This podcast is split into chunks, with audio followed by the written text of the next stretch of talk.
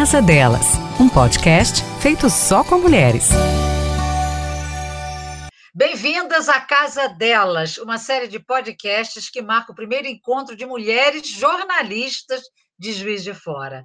A iniciativa é realizada pela Casa do Jornalista, em parceria com o Sindicato dos Jornalistas Profissionais de Juiz de Fora, para celebrar o mês da mulher.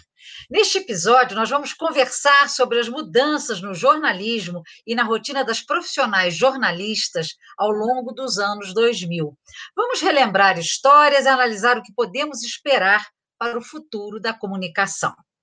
Como não poderia deixar de ser, também vamos conversar sobre os impactos da Covid-19 na profissão e na vida pessoal de jornalistas mulheres. Eu sou Cristina Mussi mediadora convidada deste episódio, professora titular da Faculdade de Comunicação da Universidade Federal de Juiz de Fora, presidenta da Associação Brasileira de Pesquisadores de História da Mídia e líder do grupo de pesquisa Comunicação, Cidade e Memória. Eu fui repórter de televisão por quase 14 anos e assessora de comunicação por cerca de 12 anos. Hoje conversam comigo Érica Salazar, apresentadora e editora-chefe do MG Primeira Edição na TV Integração. Marise Baesso, jornalista da JF TV Câmara, professora no Centro Universitário Academia e pesquisadora da UFJF. E Thelma Elisa, editora do portal G1 Zona da Mata. É um prazer imenso estar com essas mulheres aqui poderosíssimas, empoderadas, que batalham no seu dia a dia como jornalistas. Eu quero começar esse primeiro bloco do programa conversando com a Érica Salazar e depois vou conversar com Marise e Thelma. Um prazer estar com vocês. Érica, é muito tempo de profissão, nem precisa dizer quanto, né? Mas a gente já se conhece há tantos anos, você virou uma marca registrada, né? Você é a cara da TV na cidade de Juiz de Fora. Eu posso dizer isso assim, como colega de profissão, eh, como audiência, e eu gostaria de saber de você o que mudou na sua vida desde que você começou até o momento de hoje, em termos de tecnologia, relação com pessoas, como foi essa trajetória está sendo? Cristina, é um prazer imenso primeiro estar aqui com você e estou aqui é, super é, emocionada de estar sendo entrevistada sobre você, porque você é uma grande inspiração para mim, como mulher, como professora, como jornalista, que eu sempre te acompanhei também desde os tempos da TV. Eu lembro muito bem.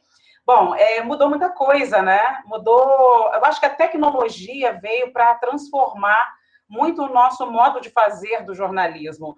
E a televisão é, tem essa característica de estar sempre com muita tecnologia envolvida, né? A gente depende da tecnologia, né? Ainda que a gente estivesse num sistema analógico, a gente teve essa transição enorme que foi simplesmente desmanchar uma TV inteira no sistema analógico para a gente migrar para o sistema digital, né? E aí vem com uma série de mudanças é, físicas, né? De cenário, de é, é, aproximação, tentando uma aproximação maior com como telespectador, de queda de bancada. Então, assim, foi, foi uma transformação a partir da tecnologia. É, eu, eu marco primeiro a chegada da internet na, na, na redação, é, a chegada depois das redes sociais que ampliaram demais para a gente que faz TV, por exemplo. Nós ganhamos milhares de cinegrafistas que mandam imagens para a gente do que eles estão vendo no momento e enviam através de redes sociais, e isso a, a, a internet proporcionou. A questão do acesso à informação também, da facilidade de a gente poder apurar melhor a partir da internet, né? Porque eu ainda peguei uma redação sem internet, né? Eu comecei em 98 no final de 98, numa TV relativamente estruturada, comparada às outras emissoras que eu trabalhei, é, não tinha internet. Foi uma briga nossa da redação para que colocasse é, um sinal de internet que a gente pudesse apurar melhor, pesquisar mais e tal. Então, a internet veio numa transformação que eu acho que eu, eu posso considerar um marco. E o segundo marco foi realmente a mudança do sinal analógico para o digital, e é uma velocidade absurda que a gente tem vivido, porque a gente descobre a cada ano que eles vão lançando novas tecnologias e que a nossa, que a gente acha que está ótima, está ultrapassada. Então, é sempre esse desafio que a gente tem é, e, ao mesmo tempo, muitas facilidades. A gente entra ao vivo hoje de qualquer lugar que se tiver um sinal de internet, com uma maletinha na mão. Então, a nossa equipe já sai para a rua com uma maletinha que ela pode entrar a qualquer hora, é, de qualquer lugar, desde que esse lugar tenha um sinal de internet que ela possa é, linkar por ali.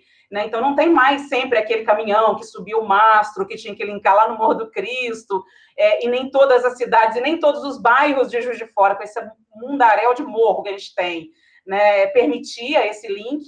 Agora não, agora tem internet, tem entrada ao vivo. Né? E por isso que a gente tem priorizado bastante essas entradas ao vivo, até para facilitar, para dar uma dinâmica. Então, assim, é uma transformação tremenda a partir dessa tecnologia, eu peguei essa transformação, estou ainda em processo de transformação, acho que isso não acaba nunca, acho que nem vai acabar.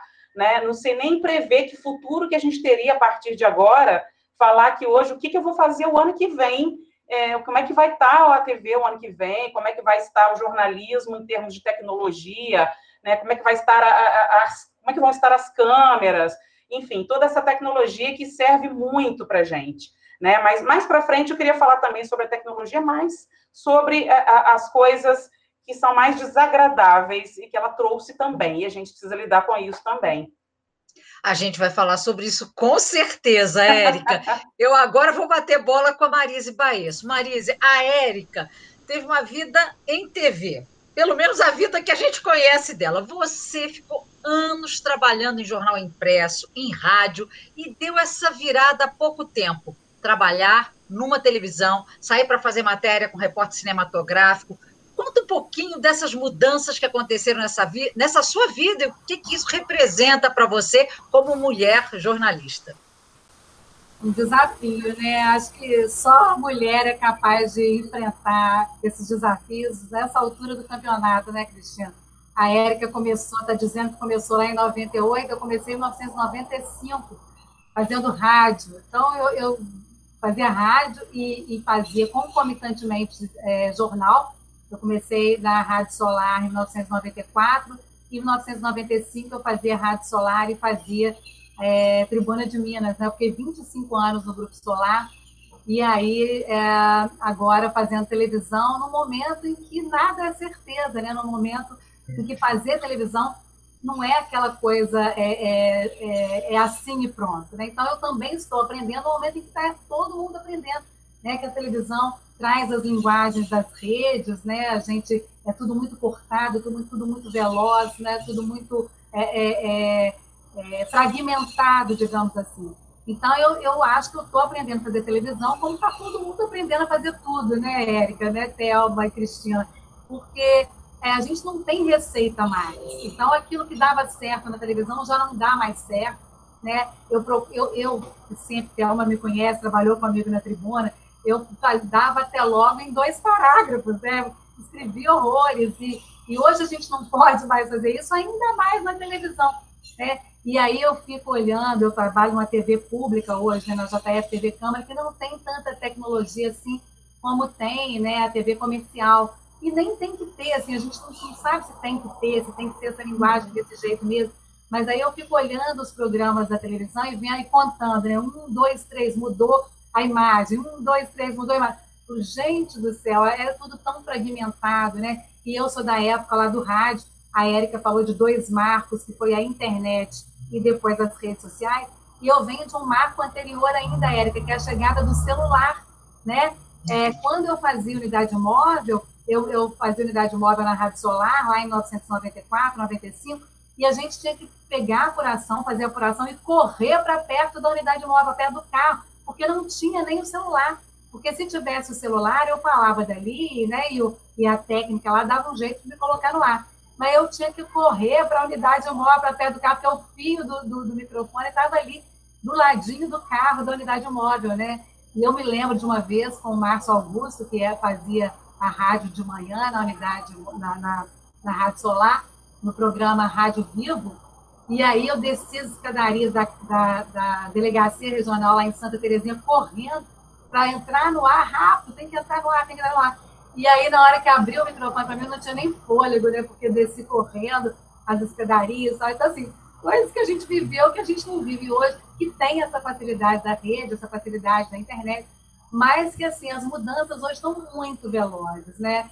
É, eu peguei lá de 2000 a 2010, a, a, a, internet entra na tribuna no início dos anos 2000, mas só em 2010, mais ou menos, a gente vai entender que não dá para você fazer apenas a passagem da linguagem de um veículo impresso para um veículo é, é, na internet, um veículo online.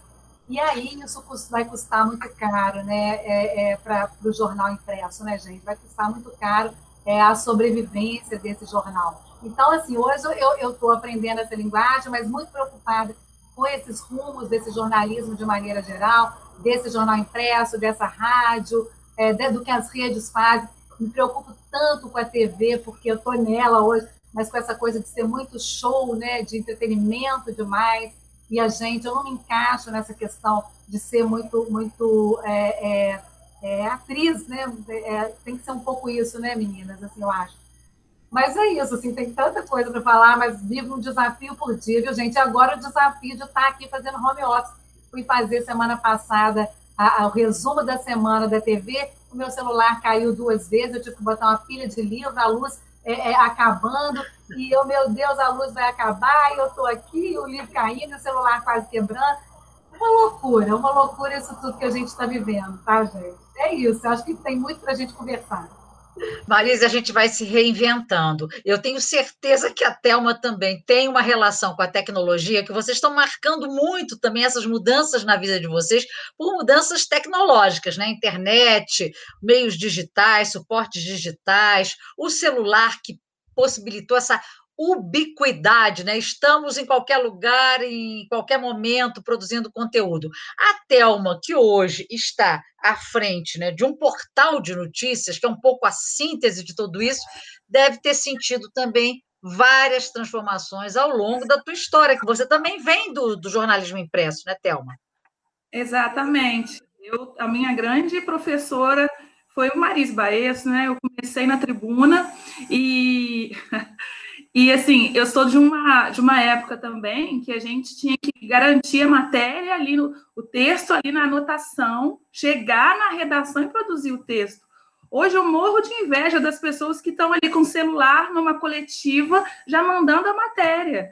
E agradeço por isso hoje, como editora, eu cobro isso, né? Hoje eu, eu espero que o repórter que esteja. Agora na pandemia, nem tanto mas no, no, no, dia a dia, é isso: o repórter vai, ele já chegou, ele já mandou a foto para a gente. No G1 ainda é uma, uma situação ainda mais privilegiada, porque muitas vezes, como a nossa equipe é muito enxuta, a, o, o, o repórter da TV manda a foto para a gente, né? E resolve a vida. Então, ali com uma foto, algumas informações que o repórter já começou a apurar, eu já começo a escrever a matéria. E eu fui de tribuna, eu comecei na tribuna em 97, é, final, meio de 97, fiquei lá por 12 anos, e uma longa vida também de assessoria de comunicação. O digital caiu no meu colo e eu aprendi. É, eu peguei uma, uma, imprensa da prefeitura em que a gente, é, pela primeira vez, a gente está pegando a questão da, da comunicação bem forte nas redes sociais, que na primeira gestão do Bruno, né? Foi uma eleição já voltada muito nas redes sociais. E então, ali na comunicação da prefeitura, eu aprendi a fazer é, aquele jornalismo mais rápido, além do que a gente já vive, porque ele é rápido por si só. E, e ali eu tive uma noção da internet na minha vida como uma, uma coisa que não dava mais para separar, para viver longe. E aí, então, quando eu fui para o G1, eu vivo cada dia uma experiência nova. E às vezes eu me revolto, porque às vezes eu queria que aquela pauta que eu passei para repórter fosse um pouco mais aprofundada. Às vezes eu, eu falo, calma, você não está mais naquele jornalismo de, de 98, 99, que você tinha alguns dias para se aprofundar em determinada matéria, que você tinha mais tempo para repensar o seu, seu lead e aí o, o, jornalismo de internet ele tem que ser rápido, porque se ele não for rápido, um portal, um portal, um perfil de, de rede social aí que não tem a mínima noção de apuração, ética, preocupação com jornalismo de verdade, dá a notícia antes da gente. E a gente não pode ficar para trás, né?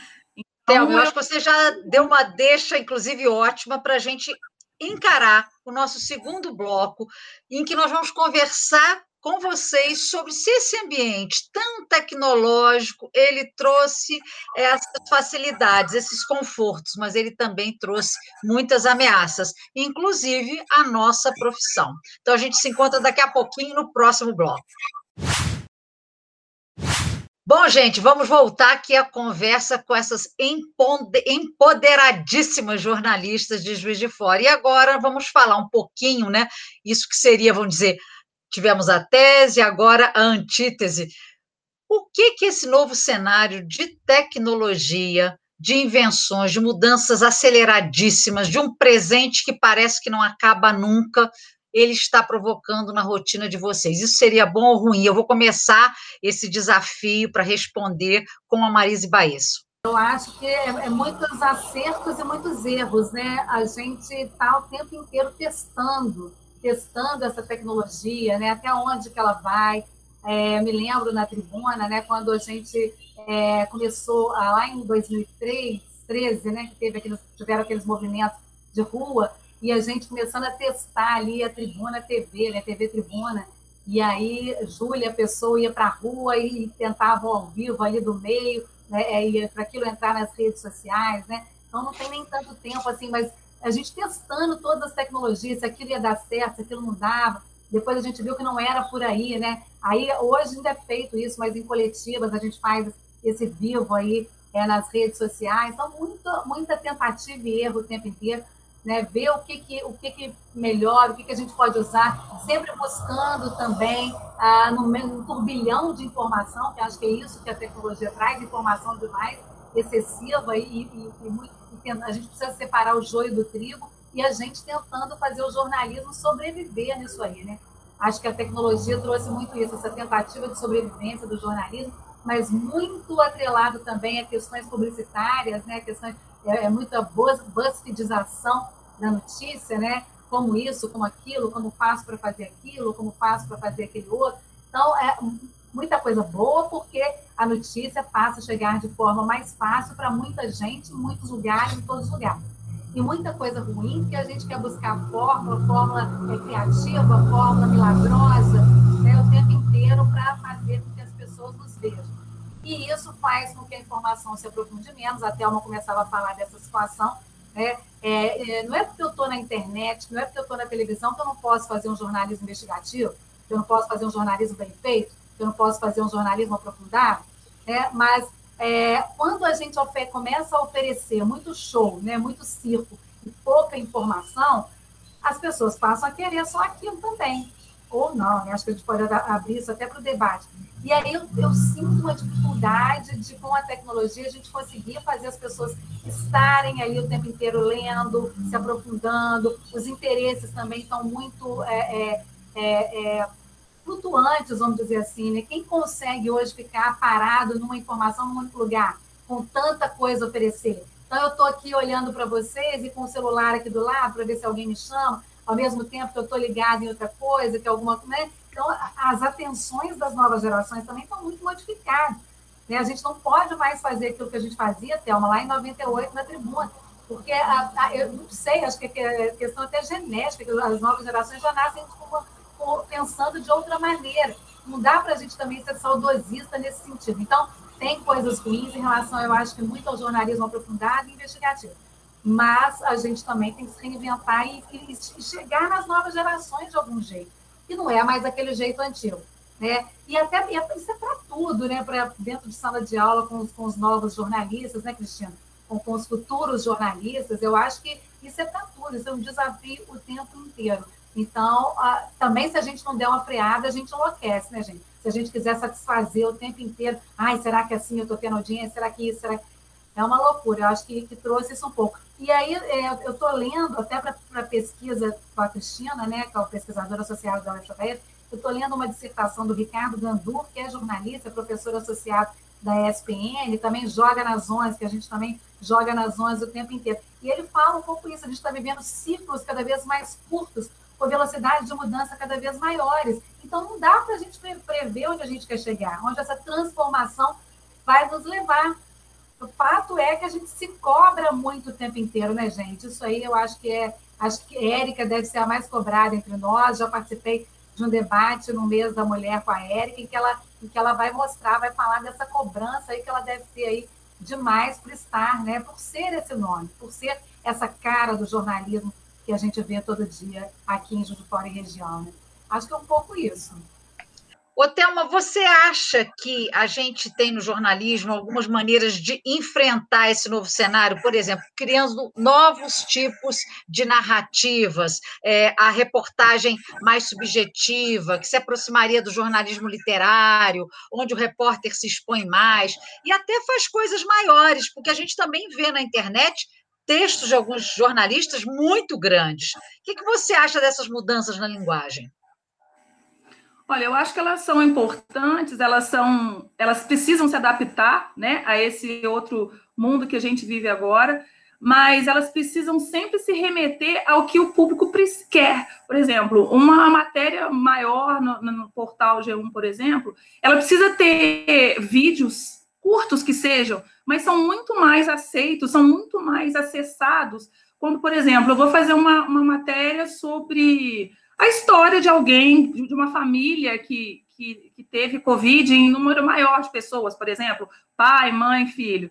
E aí é, conta essa história, é uma história triste, a gente sabe que sempre é preocupante o que você vai ler ali, mas aí você tem um vídeo para intercalar mostrando é, a filha mandando mensagem para o pai na, na, no, no, hospital, e aí depois um vídeo mostrando a chegada da mãe em casa. Então, é a questão do vídeo curtinho, aquele vídeo de internet, aquele vídeo de rede social. Muitas vezes também a gente, quando vai fazer a matéria, a gente usa muito a rede social. É, é, eu busco muito, eu sou uma que busco muito, muitas fontes no Instagram. É, é uma rede que me seduz porque ela é, faz parte do meu trabalho. Então, dessa forma, eu tô, eu tô falando mais próximo, eu estou humanizando a matéria, estou tornando a matéria mais atraente, sem ser aquela coisa dura do, do, do jornalismo que pode ser muito um texto muito grande pode incomodar, pode ter uma leitura muito curta, né? A pessoa para no terceiro parágrafo e pronto. Mas ela sabe que tem um vídeo, ela sabe que tem é, mais informações que, que, que podem levá-la a repensar alguma coisa naquele texto, vendo o pai abraçar a filha na saída do hospital, por exemplo, é, é, uma, é uma saída. Eu acho que é uma saída para lidar com esse público que precisa de, é, é, de um consumo muito rápido de informações. Acho que a rede social ajuda muito nisso. Érica, agora é com você. E eu quero te perguntar: uma, são duas questões numa pergunta se você se sente ameaçada pela inteligência artificial, que seria capaz de escrever os nossos textos de televisão, e se você não acha que essa questão de todo mundo hoje colocar o seu tweet né, é, no celular e aquilo vira praticamente o que as pessoas depois trabalham no telejornalismo. Quer dizer, o jornalista não consegue mais perguntar, ele já recebe prontinha a declaração, principalmente do político. Sim, principalmente, Cristina, nessa época de pandemia, né? É, na, na, pandemia, a gente aprendeu a, a, refazer, a gente em televisão depende do entrevistado, né? Para até para dar credibilidade. Então, é, a gente, muitos entrevistados não vão ao local do um vivo, não vão ao local, não querem sair de casa. Então, principalmente lá no início, no ano passado, logo na primeira semana que foi aquela coisa, aquela loucura, muita gente caía com os links assim, não, o fulano não vai sair de casa, o outro, e a gente só tinha aquelas fontes para falar. É, eu, eu, me lembro que a gente tinha um infectologista que era o único que topava ir para lá e para ele também era tudo novo. Então, isso é uma coisa que mudou muito é, para a gente é, é, colocar no ar. Então, hoje, você vê aquela exigência que existia antes, principalmente na Globo, de qualidade de imagem, né, de estar tá cuidado com, com a imagem desfocada, cuidado com o cenário. Isso não tem mais. O cenário vai ser enquadrado lá em ponto plongé mesmo, que é o que o cara vai mandar no vídeo para gente né? O áudio dele é o áudio ambiente, não é o áudio nosso com microfone, e ainda incluo nessa, nessa mudança toda, que, que veio muito com a pandemia, a separação dos microfones. O repórter parou de ter o domínio na maioria das vezes, principalmente em, reportagens gravadas, aqui às vezes a gente usa, às vezes não, para manter o distanciamento do entrevistado, e o entrevistado tem o microfone dele, na mão dele, então ele encerra a hora que ele quer, vamos dizer assim. Né? É, o repórter é, é, perdeu totalmente o domínio dele uhum. sobre essas entradas ao vivo. Né? Inclusive, se for para frear, porque estourou o tempo, ou se quiser interromper para fazer uma pergunta, ele vai falar em cima do, do entrevistado. Então, assim, eu enumerei uma série de questões que eu comecei a refletir demais nessa pandemia, mas a que eu trago, é, que eu gosto sempre de compartilhar, e que foi uma experiência que, que me trouxe uma luz muito grande nessa questão que, que as meninas aí abordaram de trazer novidade, de se reinventar, é trazer a humanização para dentro do, do telejornalismo. A gente adora um número, né? Então, eu cheguei num ponto que a gente estava, ah, tantos mortos, tantos casos, é, é, tantas valas abertas. Aí eu falei, gente, é, é, tem, claro que a gente via outros exemplos, né, de, de vamos, vamos tentar dar cara para esses números, vamos tentar humanizar isso. E a gente humaniza não só contando só as histórias de, por exemplo, famílias que perderam parentes ou amigos, enfim, por causa da pandemia, mas é, é, a gente tenta dar uma humanização. Por exemplo, a Cláudia Oliveira entrou emocionadíssima ao vivo, porque ela foi a, a, equipe que chegou lá junto com as vacinas. Então, a primeira dose, a primeira remessa de vacinas que chegou, a gente estava lá no aeroporto, ao vivo, e a Cláudia emocionada, arrepiada visivelmente no, no, na entrada dela, porque ela esperava isso para o pai dela, que tem 79 anos, e ela quase não estava indo ver o pai por conta desse, desse distanciamento. Ela, os repórteres da rua, principalmente, eles estão circulando, né? Eles estão no meio do turbilhão ali do, do vírus, de tudo. Então, quando é, é, o pai dela conseguiu ser vacinado, ela, ela postou uma foto. Eu, nas redes sociais, vi, eu falei, Cláudia, manda essa foto que nós vamos divulgar isso amanhã. Uma coisa simples, uma coisa de 30 segundos. E aí ela falou, Érica, eu estou aqui. Eu falei, Cláudia, então conta a sua história. Conta a sua história, porque eu sei que você estava emocionada vendo a esperança das vacinas chegarem e, e o seu, eu sei que o seu pai vacinou. E aí ela contou, a gente colocou foto do pai dela, 30 segundos, um minuto no máximo, e aquilo as pessoas começaram a retornar para a gente, porque elas se enxergaram ali. Então, assim, é uma busca que eu tenho sempre, é, e principalmente atualmente, é trazer a, a nossa realidade, né, é, trazer as minhas dores, é, é, os meus sofrimentos, as minhas alegrias, e compartilhar isso. Então, eu acho que isso tem muito a ver também com o que a gente vive nas redes sociais, né? Porque as pessoas me, me veem nas redes sociais e eu me exponho mais nas redes sociais porque ali eu sou a Érica, eu não sou a Érica Salazar do jornal, nem sempre. Né? Então, assim, tem, tem várias coisas que eu tenho buscado, mas acho que a, a, as pessoas falam assim: ah, você dá leveza. E eu não tenho mais usado essa palavra leveza porque eu não me sinto tão leve. A gente está num período que não consigo enxergar muita leveza, mas eu consigo enxergar a humanização. Então, eu acho que, que é uma tendência, que é, é uma coisa que a pandemia trouxe é, para reforçar um pouco mais isso, dessa necessidade, e, e, é algo que eu estou sempre buscando. Então, assim, às vezes é uma coisinha pequena. Milton Nascimento cortou o cabelo. Gente, eu preciso dar isso. As pessoas querem. É, é um cara que mora ali em Juiz de Fora, é um cara que, que, que um gênio. Então, assim, vamos colocar que ele tirou as trancinhas que eram super tradicionais aqui e, e, e jogamos lá, entendeu? Então, assim, eu sempre, é, é, se é que a gente pode chamar de leveza, eu vou mesclando muito. A gente tem tido jornais, os primeiros meses monotemáticos, né, era só pandemia, e agora a gente já tem uma possibilidade de dar uma diversificada. É, eu estou sempre muito de olho em redes sociais. É, e eu estou em todas. Eu estou em TikTok, para você ter uma ideia, para saber o que, que os jovens querem ver também.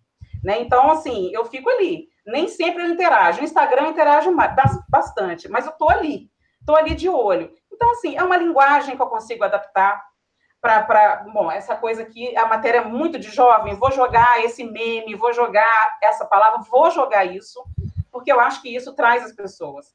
Né? Então, assim, a, a... e isso eu não faço também no tiro da cartola, eu faço, experimento, opa, deu certo, deu retorno, então vamos experimentar. Porque eu acho que aí a gente consegue, porque a TV aberta ela é um público assim, A, B, C, D, E, né? Então a gente tem que falar para todo mundo.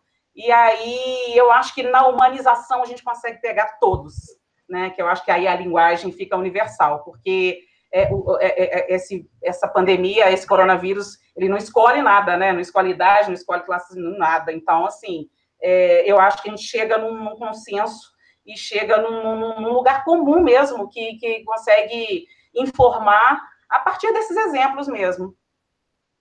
A Érica também já dá uma deixa para a gente daqui a pouquinho, depois desse bloco, conversar. São vários aspectos, né? É, a questão da vida privada do, do, jornalista que se mistura com a vida pública. Quais os efeitos disso? Isso é bom? Não é? A humanização do relato, ela geraria mais empatia? E a questão da dor do outro? Por que, dando números tão drásticos, o jornalismo não consegue fazer com que as pessoas saiam da rua? Daqui a pouquinho a gente conversa mais. Voltamos então aí ao nosso terceiro bloco, terceiro e último bloco. Eu começo com a Thelma Elisa, que está estudando psicologia. Então, para ela, é que eu quero fazer essa pergunta sobre esse repórter, esse jornalista, esse editorialista que hoje também compartilha imagens da sua vida privada nas redes sociais isso poderia é, comprometer a informação isenta dele ou não? Você acha que isso ajuda a também colocar a notícia, circular a notícia, ou poderia comprometer? Olha, eu, é, eu acredito que não compromete, porque o jornalista raiz, né? O jornalista, ele tem essa preocupação da responsabilidade que ele exerce na frente de, de, um, de uma câmera, na, num texto, num áudio.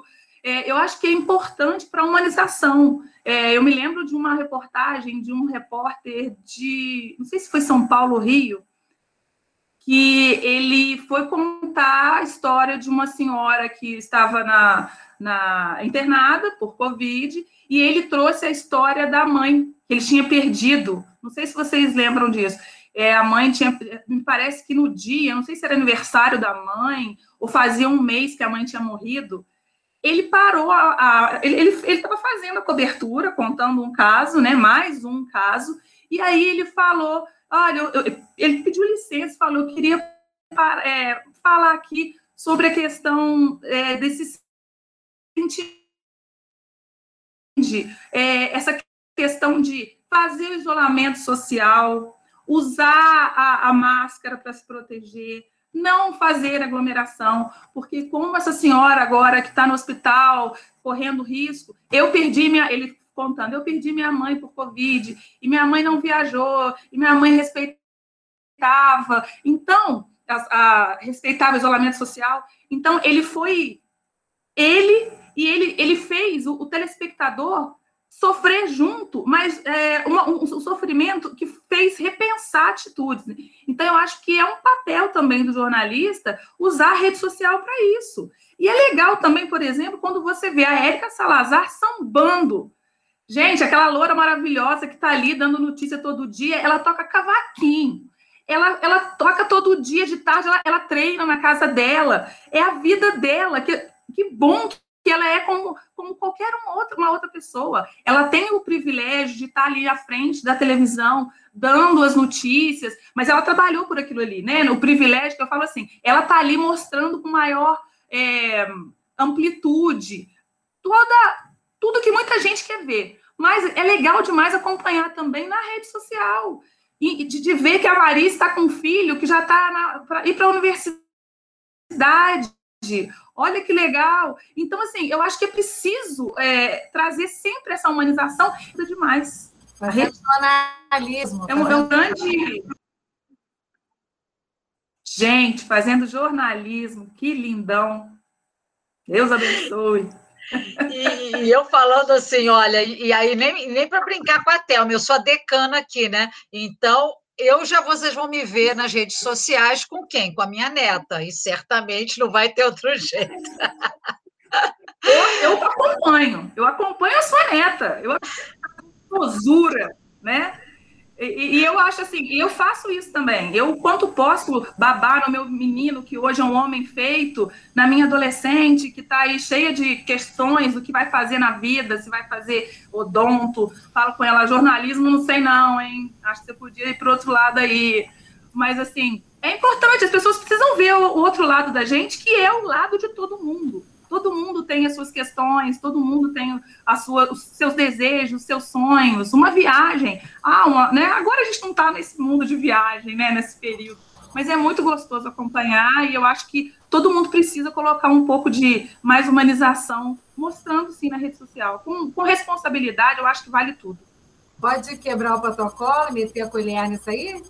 Pode, uai. Ela te citou, você tem direito à réplica, que falou do seu filho. Não, nem por causa do filho, é exatamente por causa dessa questão da exposição. É, Cristina vai lembrar, o ano passado ou retrasado, a pesquisadora da Universidade de Miami, que esteve aqui na UFJF, lembra? A gente esteve junto lá, estava fazendo uma pesquisa uh, sobre a violência, alguma coisa relacionada ao jornalismo no Brasil inteiro, né? E aí ela estava horrorizada com a, a, forma como nós, jornalistas, jornalistas, nos expunhamos nas redes, coisa que não acontece nos Estados Unidos. Eles mantêm aquela coisa, aquele, aquele distanciamento, aquela, aquela aura da imparcialidade, que eu acho que não tem nada a ver com o Brasil. O Brasil, o tempo inteiro, a, a vida inteira e, e, por décadas, querendo imitar esse jornalismo norte-americano, que, não, que agora está claro e rasgado, escancarado que a gente não faz esse tipo de jornalismo. E, a, e eu já fui questionada nas redes por, por, por expor, é, inclusive uma jornalista, que hoje não atua, perguntou, mas você se esconde tomando posição em relação a isso? Né? E aí eu fui defendida até por uma outra jornalista, que é a Patrícia Rossini, filha de uma jornalista, que é a Denise Gonçalves, que foi lá me defender, falando exatamente isso que a Érica está falando. Olha, nas redes, não está ali a editora Maris Bahia. Às vezes está, mas muitas vezes ela está ali com as posições que ela tem que ter. E hoje eu escutei a Júlia Pessoa falando, né, em um, outro momento, que a gente não tem que ser imparcial quando, quando a, a, vida cobra da gente é um lado que, tem, que a gente precisa ter. Né, o jornalismo, como, diz, como disse a Júlia, é comunicação social. A gente precisa é, é, é, mostrar o nosso papel, a nossa função social. Então, se está ali o negacionismo, eu, como jornalista, vou, vou ser a favor do negacionismo? Não, eu tenho que marcar posição, sim.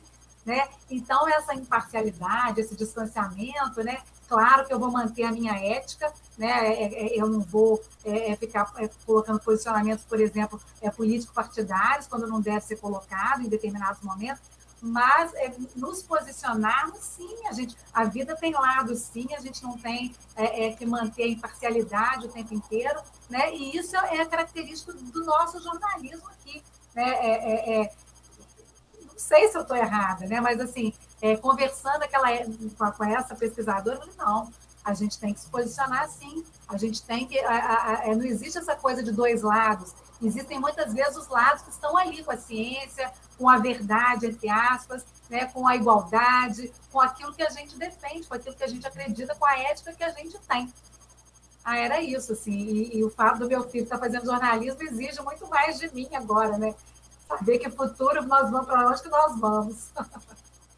O Marise, ela era é, professora da Universidade de Miami, né? E na Flórida é tudo mais híbrido, né? Não é nem tanto assim americano como americano típico, né? Mas eu, eu achei bem interessante essa sua observação e essa sua memória. Érica, eu teria muito a conversar sobre essa questão das redes sociais, porque eu vejo você tocando cavaquinho e eu acho uma delícia. Mas eu vou te perguntar uma coisa que eu tenho que perguntar para alguém que faz televisão há tanto tempo. Eu assisto televisão diariamente, como leio jornal também, e escuto muito, muito podcast, é, e também rádio.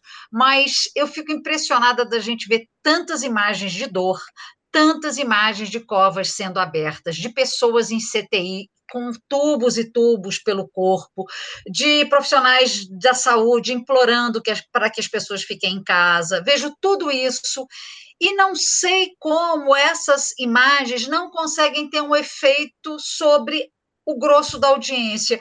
Eu queria que você falasse um pouco sobre isso para a gente. É, esse é um aspecto muito interessante que eu sempre debato. Isso me incomoda é, a ponto de. Eu estou num, num, ponto agora, eu não sei se fez esse um ano aí, que a terapia é assim, né? Direto, é o que tem me salvado mesmo, a terapia e a música. É, e me incomoda de eu não conseguir assistir o Jornal Nacional, por exemplo, que é um jornal que eu gosto de ver até para me informar e para me inspirar em algumas coisas, pegar mesmo alguma, algum modelo que possa servir para a gente usar como exemplo. Eu não tenho conseguido, Cristina, não tenho conseguido assistir ao Jornal Nacional nem ao Fantástico. E é exatamente por conta dessa dor que fica exposta o tempo inteiro. E que eu olho para isso, me, me afeta de uma tal maneira que eu sinto aquilo tão forte e vejo as outras pessoas não sentindo isso, várias pessoas, muitas sentem. E que, assim, no início eu começava a postar isso nas redes sociais para reforçar esse alerta chocante, e aquilo começou a me fazer mal. E, eu ficava assim, meu Deus, se eu não estou gostando de ver isso nas minhas redes sociais, provavelmente outras pessoas também e talvez nem tivessem tanta necessidade de ver isso. Isso tem me incomodado demais. É, eu não faço questão de colocar isso, por exemplo, no nosso telejornal aqui em Juiz de Fora. É, a gente tem, às vezes, os hospitais que mandam essas imagens para a gente. É, ultimamente, a gente tem usado muito de assessoria mesmo de imprensa, que faz, que é uma imagem muito boa, e quando chega para a gente, porque manda tudo, quando chega para a gente, eu falo, gente, por favor, vamos ver, porque às vezes não precisa você colocar o cara entubado na sua matéria, para mostrar que a situação está horrorosa. Eu tenho, é, eu não sei, eu acho desnecessário. Assim como eu acho desnecessário quando eu ia cobrir um acidente, por exemplo, mostrar detalhes de feridos. Não acho que seja necessário para as pessoas entenderem a gravidade daquela coisa, expondo dessa maneira, principalmente no aspecto do paciente. O paciente que, às vezes, na maioria das vezes, está ali inconsciente eu acho que isso, gente, é o fim da dignidade da pessoa que está ali no leito de, de UTI ou de, de hospital e a gente expondo aquela pessoa naquela maneira para explicar para os outros o que é ter empatia. Olha, você pode ficar assim, ou sua mãe, seu pai, a sua família. Então, assim, é, eu tenho me questionado muito isso, é, tenho abordado isso na minha terapia, inclusive, porque é uma dificuldade que eu tenho para a minha vida e como jornalista também eu carrego isso. Né? Eu, eu ainda não achei é, é, é, um modo, eu acabo sendo repetitiva, que todos os dias agora eu encerro o jornal pedindo para as pessoas, se precisarem sair de casa para usar máscara, porque a gente sabe que muita gente não usa ou usa de forma errada. Então, assim, eu vou usando essas palavrinhas, às vezes, num comentário de uma deixa de um vivo que devolve para mim, é, é, meio que faço uma, um apelo. Então, assim, é, é, tem, eu, tinha, eu tenho muita dificuldade. Eu tenho muita dificuldade porque eu estou profundamente é, sentida com tudo isso. Né, de não tenho, por exemplo, não tive perdas muito próximas de mim, ainda bem, mas eu tenho muito medo, né? Eu, eu, eu, eu, eu me considero uma paciente de risco, né? Eu faço um tratamento quimioterápico, eu tive um câncer de mama em 2018, então, durante cinco anos, a minha imunidade ela está ali sendo vista toda hora. Eu tenho que estar tá de olho nisso. Então, isso tudo me assusta muito. Então, aí eu tenho que segurar a onda lá no jornal e, e, e pensar nos meus cuidados que eu tenho que ter. E eu fico vendo as pessoas num nível de desrespeito tão enorme, e elas, muitas, me atacam é, nas redes sociais mesmo por conta disso. E aí vem toda a questão de, de, de ser da emissora afiliada da Globo, aí vem, vem tudo isso e, é, é, mas pessoas completamente cegas, completamente cegas e, e negando é, toda forma de, de, contaminação da Covid que a gente está acompanhando aí. Então, é assim, é, são ataques atrás de ataques, mas eu mantenho as minhas postagens, porque eu acho que é um papel meu, como comunicadora social, manter é, esse alerta. Vou colocar, às vezes, quando não estou bem, eu não coloco, mas em muitas vezes, quase todos os dias, eu, eu coloco uma, algo que, que é para alertar as pessoas. É, mas a gente está exposto, né? E a partir do momento que eu coloco isso nas redes sociais, eu estou me expondo e eu também tenho que saber me defender. Então, às vezes eu respondo, é, já teve invenções, já teve boatos sobre, é, é enfim, invenção, invento, invenção do mais baixo nível, por exemplo. Eu fiz uma festa de pagode no Réveillon e eu estava quieta, passei o Réveillon, eu e, meu namorado, sozinho, sozinho mesmo, nem com a família dele, que mora assim do lado. Então, assim, e aí existe isso. Então, assim, eu tenho que estar muito equilibrada, eu tenho que estar muito fortalecida para poder, primeiro, aturar isso, para responder de uma forma que eu não ataque de volta, que eu acho que esse não é o caminho. Né? Eu preciso dialogar com a pessoa, aliás, eu preciso dar o meu exemplo e de pelo menos falar: olha, eu acho que você podia pensar por esse caminho também, mas tudo bem, entendo, é, é, é não, não, preciso aceitar, mas eu te respeito. Mas é, é, eu tenho vivido muito isso, sabe? Dessa da questão da exposição, e eu muitas vezes exponho as minhas dores no ar. Eu acho que isso é importante e isso faz parte dessa humanização. Eu exponho a minha indignação, baseado em, em, em, fontes que a gente tem científicas. Então, assim, também não saio falando o que, o que dá na minha cabeça. Eu tenho é, conversado muito fora da emissora com médicos, com pessoas que, que eu vejo que estão ali na luta. Né? Então, assim, eu peço, às vezes, quando eles vão dar entrevista, eu falava, coloque o seu coração, fala com o seu coração. Né? Vamos fazer essa entrevista assim. Aí teve um dia que um infectologista, um infectologista se emocionou falando: nós estamos cansados, nós não estamos aguentando mais. E não deu em nada, assim, deu uma repercussão muito grande, muito boa, mas a gente vê os números aumentando, as pessoas morrendo, as pessoas sem máscara, as pessoas desrespeitando, negando, né? Então, assim, é uma tarefa, é um desafio diário. Cada dia é um dia para a gente, desde o dia 17 de março de 2020. Né? A gente está nessa luta de tentar surpreender o telespectador, trazer informação, ter credibilidade, humanizar o jornalismo e, ao mesmo tempo, a gente tomando pedrada. Pedrada de, de um lado, pedrada de outro, manifestação em frente à TV, né, é, ataques pessoais né, aos jornalistas, de uma forma geral, tanto na, na, nos links das ruas, quanto para a gente, ou seja, em rede social, ou seja, pessoalmente também, às vezes, em frente à TV mas eu preciso me fortalecer, porque eu acho que é uma briga que eu entrei nela e que a nossa missão nesse momento é enfrentar. O que, que a gente tem? A gente tem informação. Então, eu acho que a nossa arma é essa, informação. Bom, eu acho que a gente está acabando esse bloco, mas eu não vou poder deixar de voltar com a Marise e depois passar muito rápido por Thelma e Érica, para que vocês dessem uma palavra assim final, ficasse como mensagem mesmo, gente. Nós estamos aqui falando, quatro jornalistas, uh, sobre jornalismo e sobre as nossas histórias. Numa era que se caracteriza não só pela complexidade, mas pela desinformação, fake news, mentiras repetidas várias e várias vezes se tornam verdade, negacionismo, ameaça às liberdades democráticas. Qual é o papel desse jornalista que tem sido tão criticado, fustigado, mas me parece até uma figura indispensável para que a gente mantenha relações humanas nesse planeta. O que, que qual seria a mensagem que vocês dariam sobre o papel do jornalista neste cenário tão adverso? Começo com a Marise, depois passo para a Thelma e finalmente Érica eu digo que jornalistas salvam vidas, né? Quando mesmo que as pessoas não queiram nos escutar, a gente tem que estar ali com o nosso papel, o nosso papel de essencialidade, nosso papel de, de é, figura central numa democracia. E por isso a gente precisa investir é, na informação, ainda que a gente esteja na era da pós-verdade, onde as pessoas talvez é, não estejam ouvindo a dor da Érica, não estejam ouvindo a voz, voz de a dor de tantos, porque prefirem, estão preferindo é, acreditar em opiniões do que na informação, né? estão preferindo nem ouvir, tampar os ouvidos, mas acho que a gente vai continuar gritando, a gente vai continuar falando, e com jornalismo sério, é, de jornalistas, nem sempre dos veículos de comunicação, que muitas vezes também é, se fazem de surdos, né?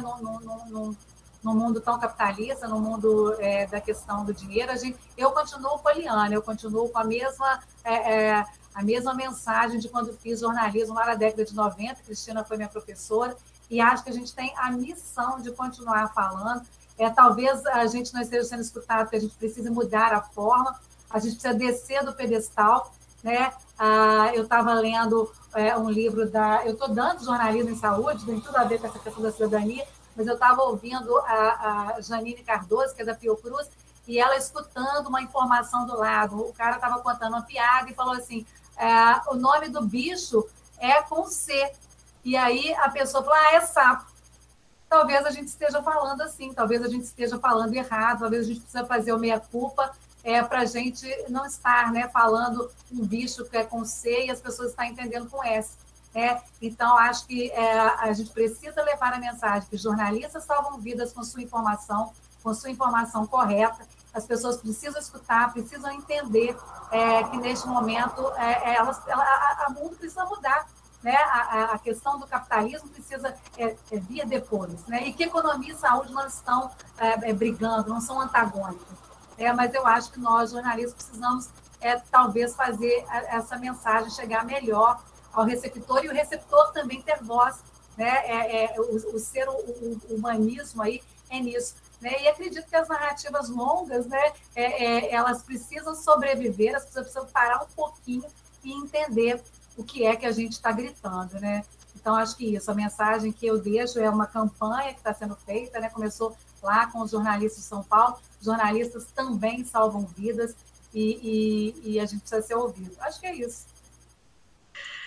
Thelma, você pode falar agora?